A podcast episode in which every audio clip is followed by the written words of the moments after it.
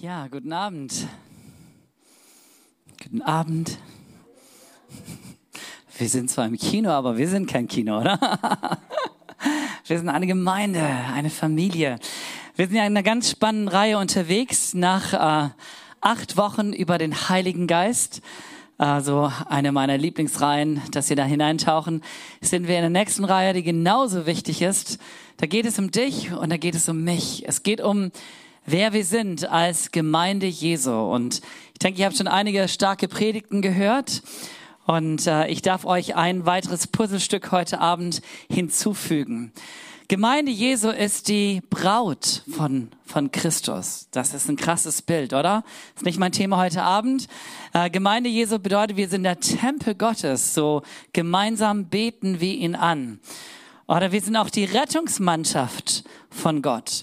So, wir haben uns äh, überlegt, oder ich habe mir überlegt, was sagt Jesus explizit oder was sagt die Bibel genau über Gemeinde? Welche Bilder lesen wir davon? Und welche Bilder lesen wir aufgrund der Aussagen, die Jesus trifft? So, Jesus ist sehr eindeutig in dem, wer er ist. Nämlich er ist gekommen, um zu suchen, was verloren ist. Er ist der Retter dieser Welt. So sehr hat Gott die Welt geliebt, dass er seinen Sohn sandte.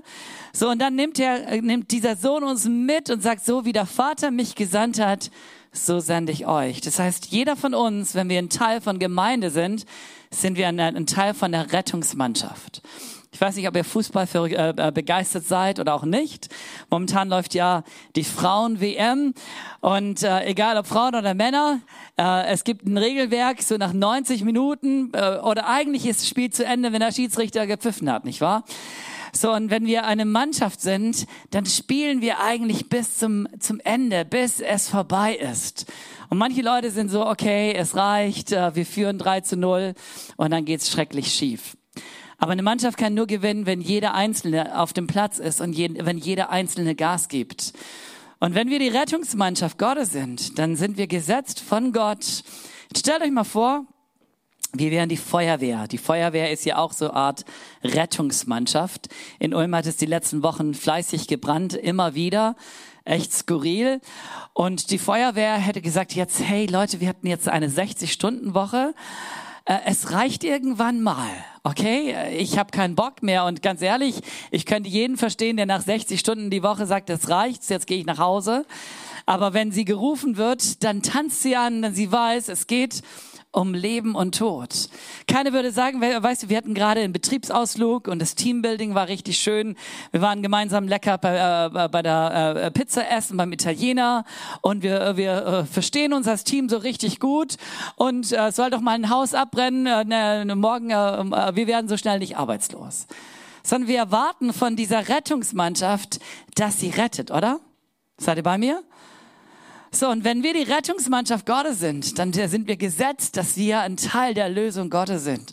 Vor einigen Wochen, ich glaube es drei Wochen her, äh, wurde ich nach dem Sonntag am Montag früh kontaktiert von unserer koreanischen Seniorenpastorin. Sie ist knapp 70 Jahre alt.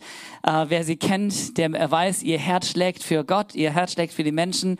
Wenn irgendjemand krank ist in der Church, sie bekommt es mit. Und jetzt war ihr eigener Mann krank der ist irgendwie schlecht eingeschlafen.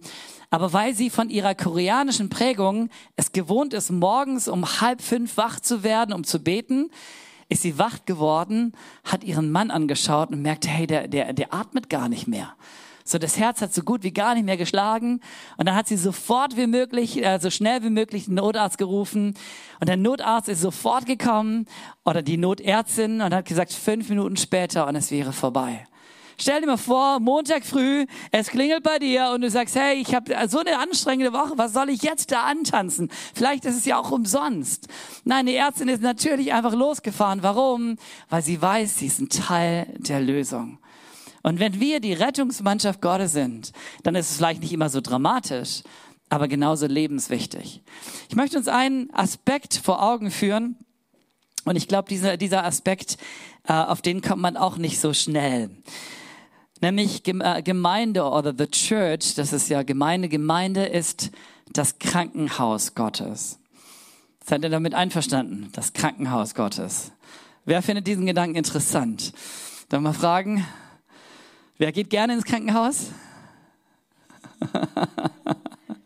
überall, wo ich predige, dieselbe Antworten, ja.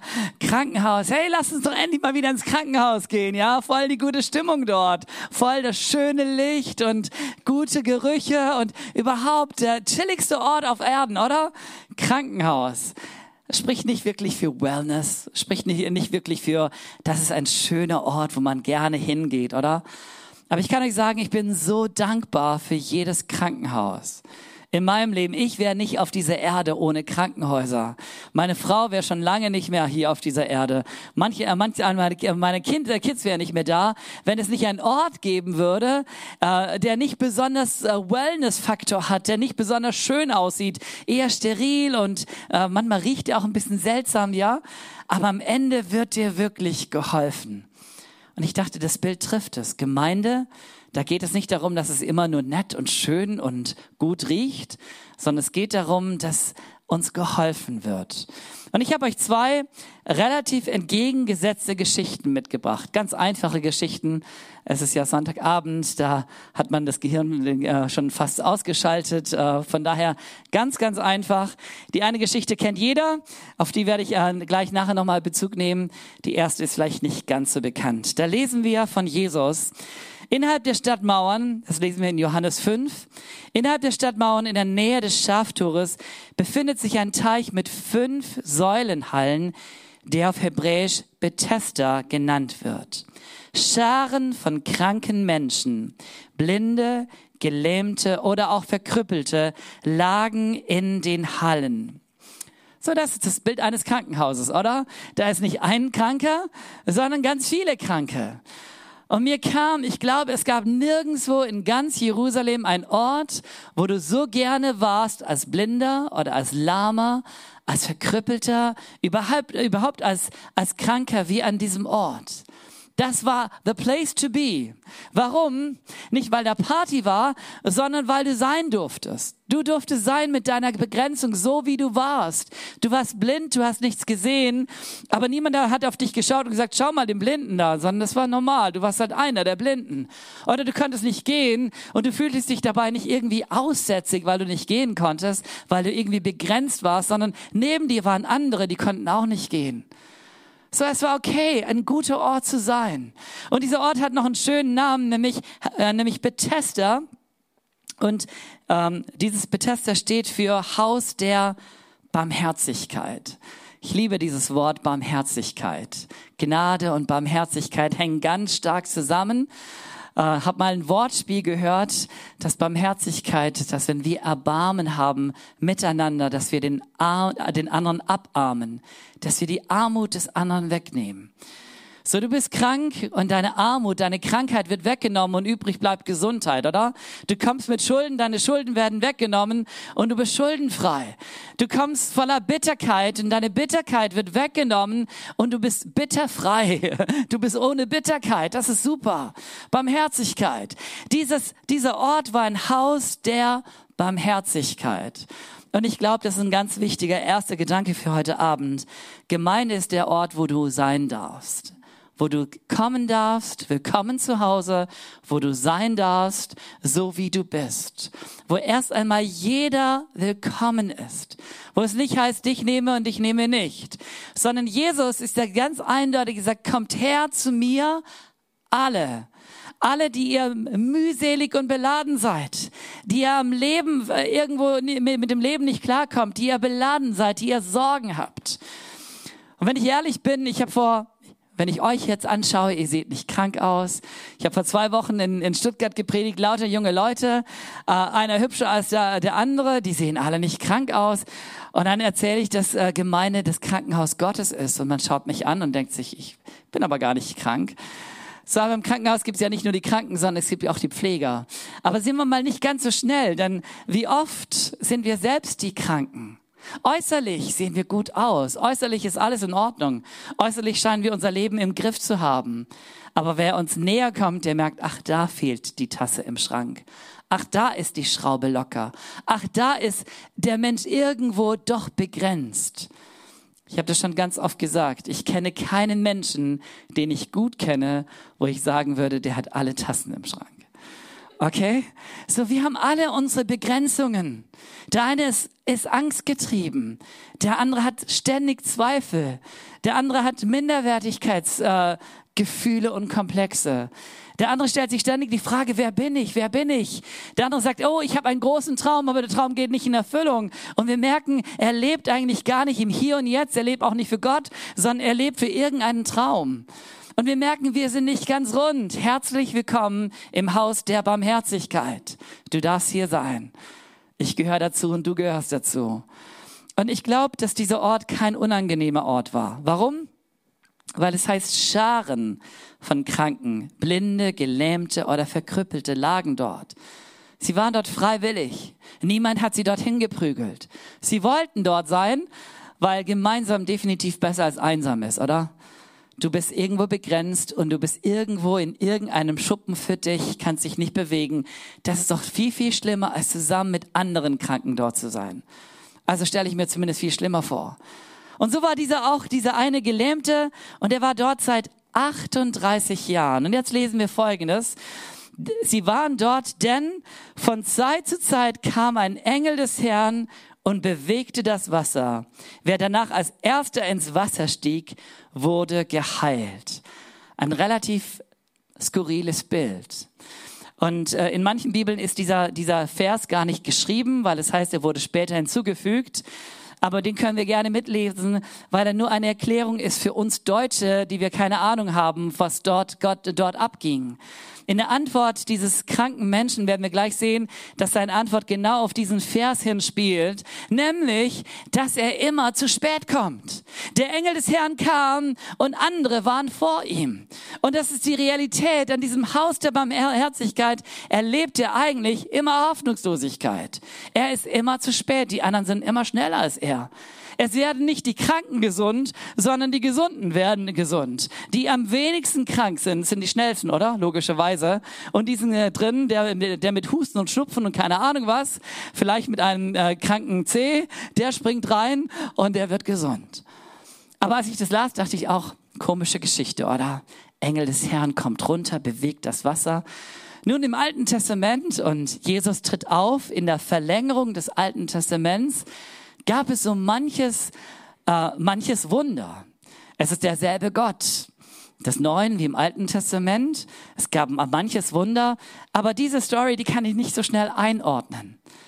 Und ich weiß nicht, wie es dir geht, wenn du irgendwas nicht ganz verstehst, wenn du irgendwas nicht ganz einordnen kannst. Manche hassen das von ganzem Herzen. Die müssen alles irgendwo verstehen können, in irgendeine Schublade packen, dann ist ihre, ihre Welt in Ordnung.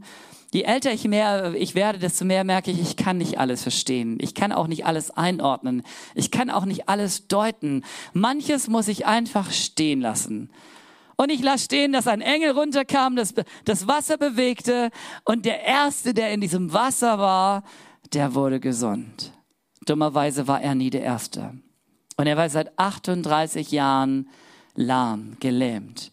Und jetzt kommt Jesus und er geht durch diese Säulen und er sieht die Scharen von Kranken. Und jetzt lesen wir nicht, und Jesus heilte sie alle. Manchmal lesen wir das in der Bibel. Und Jesus heilte alle Kranken. Warum? Weil er der Heiler ist. Er ist der Arzt. Er kann es. Aber in diesem, in diesem Fall heilt er nicht alle. Und auch in anderen äh, Fällen heilt er nicht immer alle. Wir sind schnell dabei, dass wir aus einem Satz eine ganze Theologie basteln und sagen, so muss es sein. Hier waren viele, viele Kranke und viele sind krank geblieben, obwohl Jesus vorbeigekommen ist. Aber Jesus kommt vorbei und er erkundigt sich über diese Menschen. Und ihm wird erzählt, dieser Lahme ist seit 38 Jahren gelähmt. Und Jesus spricht ihn an und er stellt die Frage, willst du gesund werden? Weißt du, Gott ist ein Gentleman. Gott kommt nicht und er zwingt dich zu deinem Glück. Er ist der Retter dieser Welt, aber seine Rettung ist freiwillig. Er ist der Arzt aller Ärzte, aber seine Heilung zwingt er dir nicht auf. Er sagt nicht, sei gesund und du willst es gar nicht, sondern Jesus stellt diese Frage, willst du gesund werden? Und die Antwort von diesem Kranken ist nicht, ja, ich will oder ja, ich will nicht, sondern die Antwort ist, Herr, ich kann nicht, sagte der Kranke, denn ich habe niemanden, der mich in den Teich trägt, wenn sich das Wasser bewegt. Während ich noch versuche hinzugelangen, steigt immer schon ein anderer vor mir hinein. So die Realität ist, ob ich will oder nicht, ändert gar nichts. Ich werde nicht gesund. Dieses Haus der Barmherzigkeit ist gleichzeitig ein hoffnungsloser Ort für mich. Zumindest nicht ein Ort, wo ich gesund werde. Oder? Herr, ich kann nicht. Willst du gesund werden? No way. Ich kann gar nicht. Da ist niemand da für mich. Und das leider die Realität im Leben, oder? Dass niemand da ist manchmal für uns. Und da spricht vielleicht nicht mal Bitterkeit, sondern einfach in die Realität raus aus diesem Mann, der seit 38 Jahren gelähmt ist, der sagt, da ist niemand, der mich trägt. Und mal ganz ehrlich, wer würde den ganzen lieben Tag warten auf diesen ominösen Moment, wenn irgendein Engel kommt und gerade dann da sein? Da bräuchtest du im Prinzip zehn Helfer, oder? Ganz ehrlich, denk mal mit. Wer sollte denn da sein? Selbst wenn er die beste Familie hätte. In dem Moment wäre die Familie nicht da. Aber jetzt sagt er, da ist niemand da. Also ich kann nicht gesund werden. Es ist hoffnungslos. Aber wir sind im Krankenhaus Gottes. Und weil das das Krankenhaus Gottes ist, dieses, dieses, dieser Ort der Barmherzigkeit, sind da nicht nur Menschen und menschliche Systeme, die gar nicht so schlecht sind. Ich glaube, die Menschen waren gerne dort. Es gab wahrscheinlich so ein jüdisches Fürsorge, Barmherzigkeitsprinzip, das irgendwie gesorgt hat, dass all diesen Kranken auch es einigermaßen gut ging, dass sie zu essen und zu trinken hatten. So ähnlich wie unser System heute. Wenn wir ehrlich sind, jammern wir. Aber wenn du krank bist, dann äh, wirst du doch versorgt in diesem Land, oder? Wir haben ein gutes System, so auch damals. Also diesen Kranken wurde in irgendeiner Art und Weise geholfen. Sie durften sein, aber sie blieben eben krank. Und Jesus schaut diesen Mann an und er sagt, steh auf, nimm deine Matte und geh. Im selben Moment war der Mann geheilt. Wir hatten gerade so einen schönes, äh, schönen Zeitungsartikel über unsere Church hier. Und äh, ich kam hier rein, Sven war ganz begeistert, Pastor Sven, über diese Möglichkeit. Und ich weiß nicht, wer aufgrund von diesem Zeitungsartikel hier ist, aber stellt euch mal vor, diese Geschichte würde heute geschehen. Nicht irgendein Reporter, der uns äh, befragt, sondern ein Lama seit 38 Jahren gelähmt, könnte plötzlich gehen. Ich bin mir ziemlich sicher, nächster Sonntag würde anders aussehen. Ihr auch? Seid ihr bei mir? So, aber das steht nicht in meiner Hand. Das ist die Seite Gottes und wir sind die Mitarbeiter von Gott. Und wir wollen nicht so tun, als wären wir Gott, sondern wir sind seine Mitarbeiter. Aber Haus der Barmherzigkeit ohne Jesus ist so wie der I-Punkt ohne, ohne den I-Punkt, oder? So ist, äh, da, da fehlt einfach etwas. So, und deswegen ist so wichtig, dass wir in all dem, was wir tun, unser Herz ausrichten, unseren Blick auf ausrichten auf Jesus. Und er kommt und dort, wo er ist, ist Hoffnung da. Da ist Kraft Gottes da, da ist Veränderung da, da ist Heilung da. Und vielleicht hast du Ängste, vielleicht hast du Zweifel, vielleicht bist du körperlich geheilt. Jesus, der Heiler, ist da. Er hat es versprochen, da zu sein. Und das ist gut. So, und das ist die eine Seite, diese übernatürliche Seite. Aber die andere Seite ist mir genauso wichtig. Und da würde ich gerne euch eine Geschichte vor Augen führen, die ihr sehr gut kennt. Was glaubt ihr, ist so in etwa die bekannteste Geschichte, die Jesus erzählt? Wir sind wenige hier, dürft gerne antworten, auch wenn wir viele wären. Was ist die, ja, der verlorene Sohn? Wer glaubt, dass es ist? Ich wäre dabei, äh, aber wir wissen es nicht. Was glaubt ihr, ist eine weitere sehr bekannte Geschichte, die Jesus erzählt? Der barmherzige Samariter. Da hat jemand mitgedacht. Nicht? Es geht um Barmherzigkeit und da sind wir bei Krankenhaus. Ja, okay, der barmherzige Samariter. Ja, ich glaube, diese Geschichte ist sehr, sehr, sehr bekannt und ich glaube, dass ganz viele Menschen von diesem Gleichnis, das Jesus erzählt, absolut angesprochen sind. Warum? Weil in diesem Gleichnis finden wir uns wieder. Und ich könnte mir vorstellen, und das ist gleich die Frage, wir finden uns wieder nicht immer in derselben Rolle. Und sie beginnt eigentlich mit einer ganz wichtigen Frage, nämlich jemand kommt zu Jesus und sagt, Jesus, was ist das Allerwichtigste in, im Leben? Was ist das höchste Gebot? Und so wie, wie, wie so oft spiegelt Jesus die Frage und sagt, ja, sag es mir. Was ist denn das Allerwichtigste? Und er sagt, ja, liebe Gott von ganzem Herzen, mit all deinem Sein, mit deinen ganzen Gefühlen, mit deiner ganzen Kraft, mit dem, wer du bist. Richte dein, dein, dein Sein auf Gott aus und liebe deinen Nächsten wie dich selbst. Und Jesus sagt, richtig. Und jetzt kommt die Frage, wer aber ist mein Nächster? Hätte ich dich vorhin, während du reingekommen bist, gefragt, hey, wer sind die Menschen deines Lebens? Wer ist dein Nächster? Was hättet ihr geantwortet? So in Ulm würden ganz viele Antworten sagen, die sind äh, so mitten im Leben, verheiratet. Ja, mein, mein Ehemann, meine Ehefrau, mein Partner. Warum? Äh, wir sind einen Bund vor Gott angegangen, bis dass der Tod uns scheidet. Und auch wenn unsere Kinder schon lang aus dem Haus sind, sind wir immer noch aneinander äh, angewiesen und füreinander da. De dementsprechend ist meine Frau für mich die allerwichtigste Person auf dieser Erde. Das wäre zumindest meine Antwort. Oder die eine andere Antwort wäre, ja, Gott hat mir drei Kinder anvertraut. Wir hatten gerade gestern Hochzeit und da waren so viele Mamas mit ihren ein, zwei, drei äh, Kindern um sich herum. Und ich staune immer wieder über Mama sein. Mama sein ist das Schönste und das Anstrengendste gleichzeitig auf dieser Erde.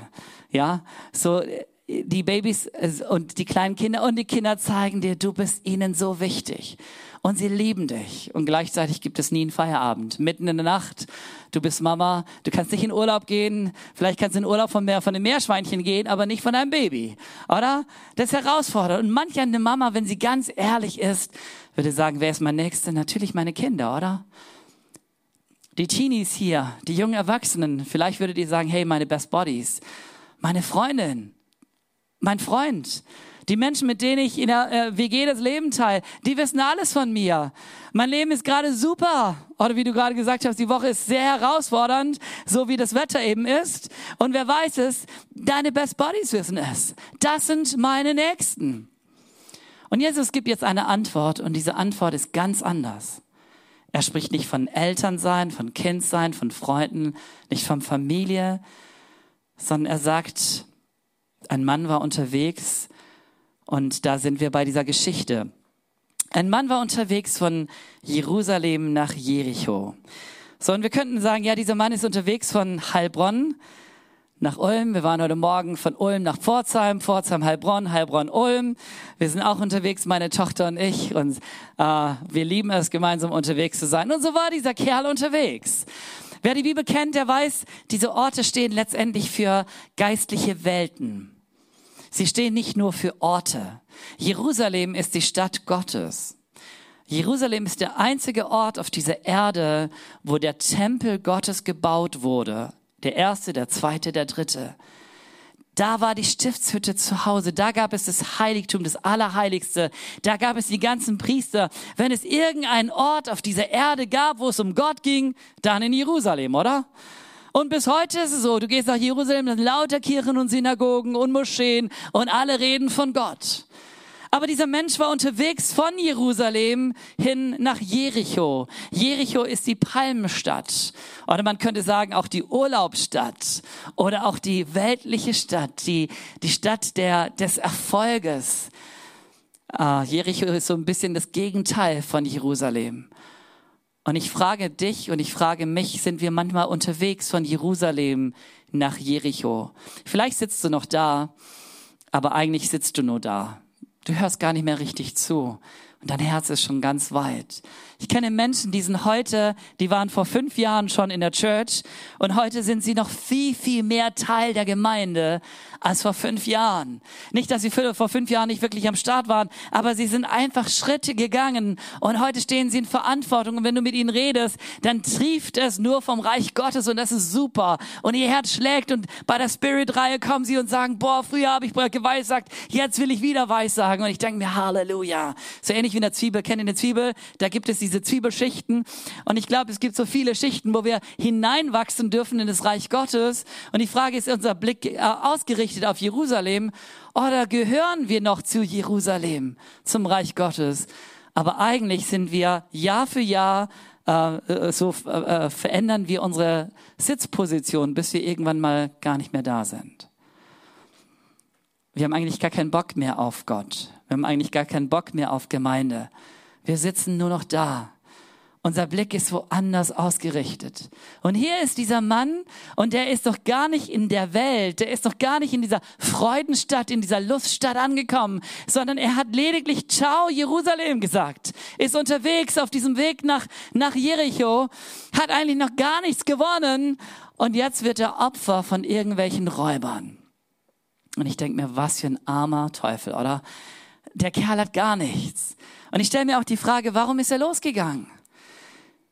Und das ist eh die Frage, warum verlassen Menschen Gemeinde? Und es gibt dazu so viele gute Gründe. Vielleicht können, hast du selber einige Gründe in deinem Kopf, warum du vielleicht irgendwann mal Gemeinde verlassen würdest. Aber all diese Gründe sind am Ende keine guten Gründe, sondern sind nur Ausreden oder sind eigentlich die falschen Gründe. Aber es gibt Gründe. Das sind Menschen, die sind enttäuscht von der Scheinheiligkeit von Gemeinde. Zwischen unseren Worten, unserem Leben, zwischen dem, was wir sagen und dem, was wir tun, klafft manchmal eine Lücke. Und das fasziniert mich so sehr bei Jesus. Es gibt keine Person, wo die Worte und die Taten, die Worte und das Herz so deckungsgleich ist wie bei Jesus. Überall, wo, wo Menschen da sind, wirst du immer äh, merken, es ist nicht ganz deckungsgleich auch bei den Pastoren, egal wo. Und vielleicht sind Menschen dann angewidert davon sagen, ja, die reden so und handeln ganz anders. Und ganz ehrlich, in dieser Stadt konnte man schon angewidert sein von der Scheinheiligkeit von diesen Pharisäern. Jesus prangert es an. Die ganzen Propheten des Alten Testaments prangern genau diese Scheinheiligkeit auf, an und sagen, wir haben keinen Bock mehr auf euren Lobpreis. Das sagt Gott, ich habe keinen Bock mehr auf euer, eure Lippenbekenntnis, solange eure Taten so dermaßen weit weg sind von dem, was ich eigentlich gerne will.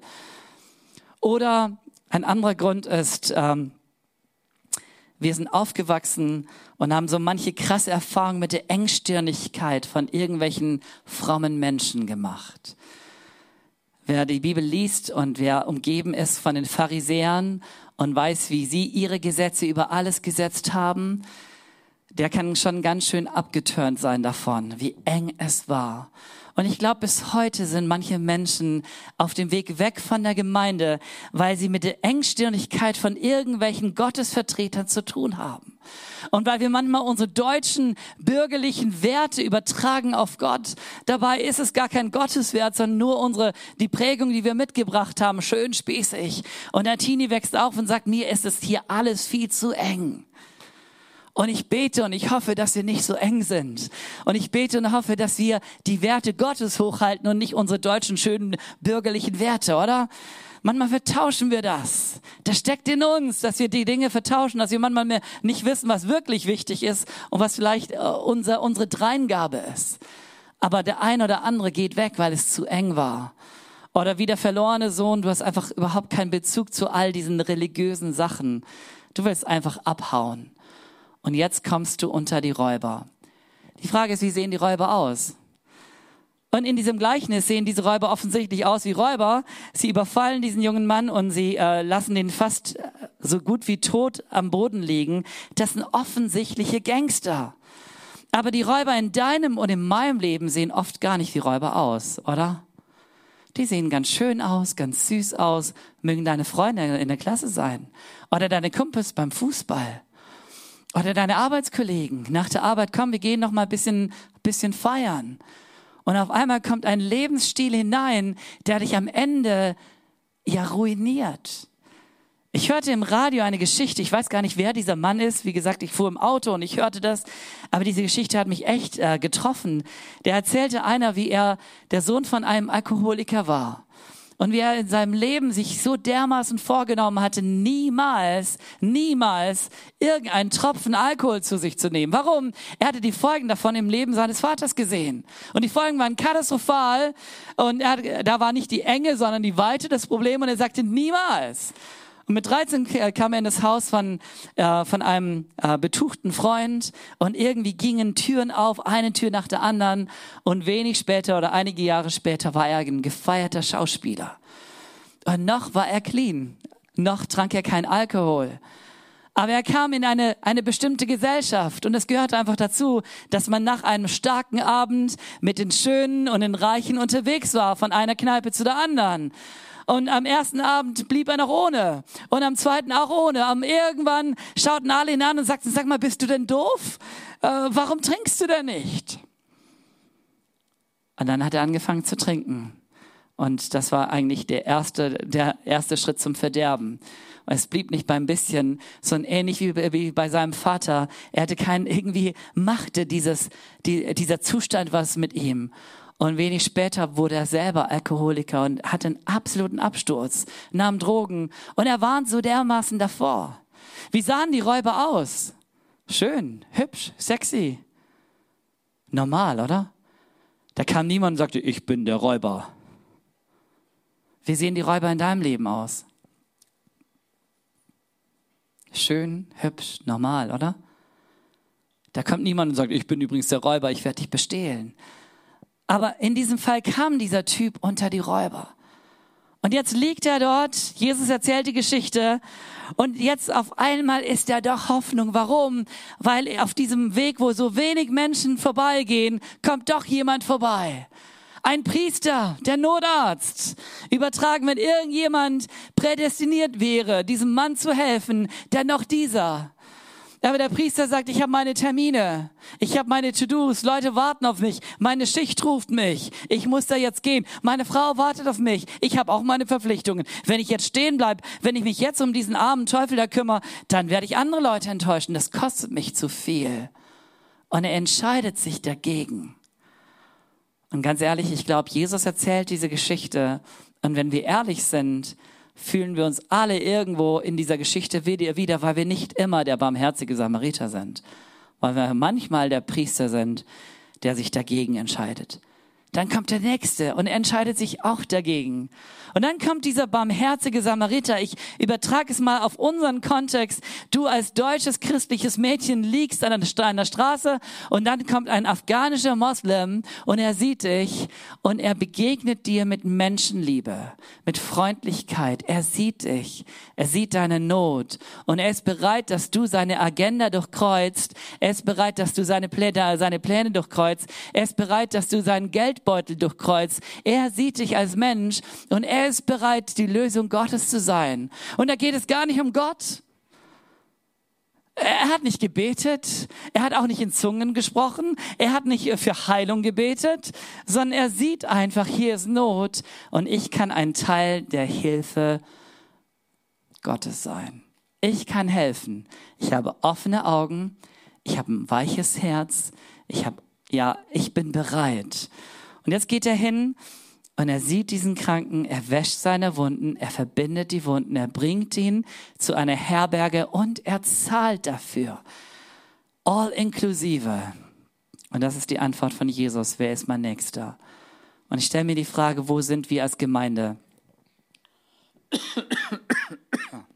Ich glaube, Jesus wollte uns sagen, dass wir der barmherzige Samariter sind, oder? Seid ihr bei mir? Einverstanden? Und ich glaube, das sollten wir auch sein. Aber manchmal sind wir auch die Priester, die einfach vorbeigehen. Manchmal sind wir der, Levi, der, der Levit, der so sehr sein System dient.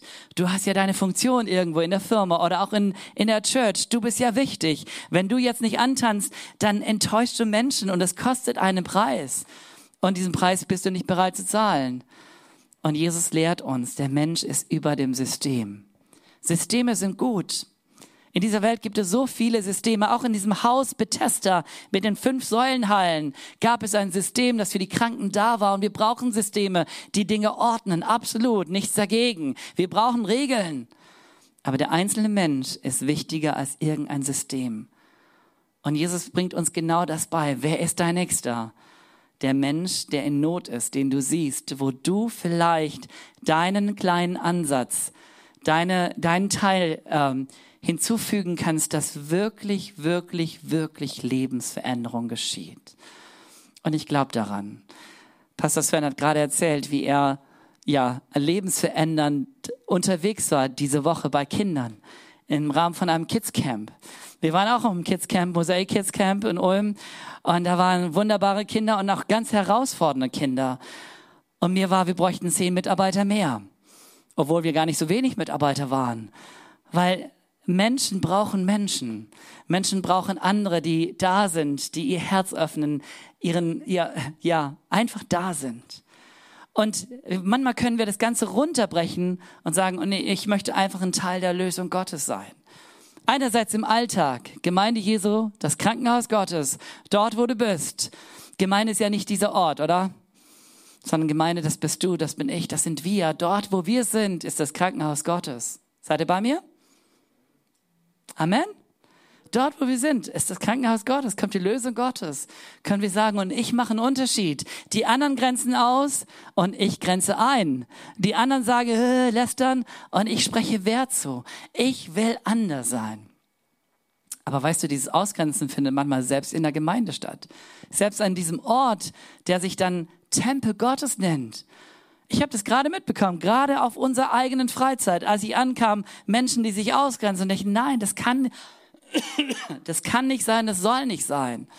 Und deswegen spricht uns auch dieses Gleichnis so sehr an, weil wir uns nicht immer entscheiden, der barmherzige Samariter zu sein. Manchmal sind wir selbst die Räuber. Aber Gott spricht dir zu und er sagt, und ich möchte, dass du in meinem Geist, in meiner Haltung, in meinem Mindset unterwegs bist. Ich möchte, dass du ein Teil der Lösung Gottes bist. Ich möchte, dass du Menschen siehst und dass du nicht sagst, sollen doch die anderen. Weißt du, der Priester hat sich, ja, sich gesagt, ich bin sicherlich nicht der Letzte, der hier vorbeikommt, soll doch der Nächste, oder? Aber wenn das jeder sagt, passiert das, was wir gerade in der Zeitung gelesen haben von diesem Bergsteiger, wo alle dran vorbeigegangen sind. Und er ist einfach gestorben. Und im Nachhinein kann man sagen, boah, was habt ihr gemacht? Aber in dem Moment der Not hat niemand gesagt, und ich, ich schere jetzt aus aus diesem komischen Muster und ich mache es anders, ich mache es menschlich. Gemeinde, das Krankenhaus Gottes. Amen. Jesus, danke für dein Wort, danke für diese Bilder, die du uns mitgibst. Danke, dass du an diesem Ort der Barmherzigkeit hineinkommst und dass dadurch dieser Ort genau diesen Namen wirklich hat. Jesus, danke für alles Menschliche, Freundliche, ähm, Warmherzige und das ist so wichtig. Aber wir laden dich ein, dass du immer wieder neu hineinkommst. Und weil du da bist, wird alles anders. Aber Gott, wir wollen es auch nicht vergeistlichen, sondern wir wollen mit unseren Händen, mit unseren Füßen, mit unserem Mund, mit unseren Ohren, wollen wir ein Teil der Lösung Gottes sein. Und Jesus, wir wollen nicht aus, äh, ausweichen und sagen, sollen doch die anderen, sondern wir wollen sagen, Herr, hier bin ich. Sende, sende du mich nicht nach China und nicht nach Kamerun, sondern hier in Heilbronn zu den Menschen, die meine Nächsten sind. In deinem Namen bete ich. Amen.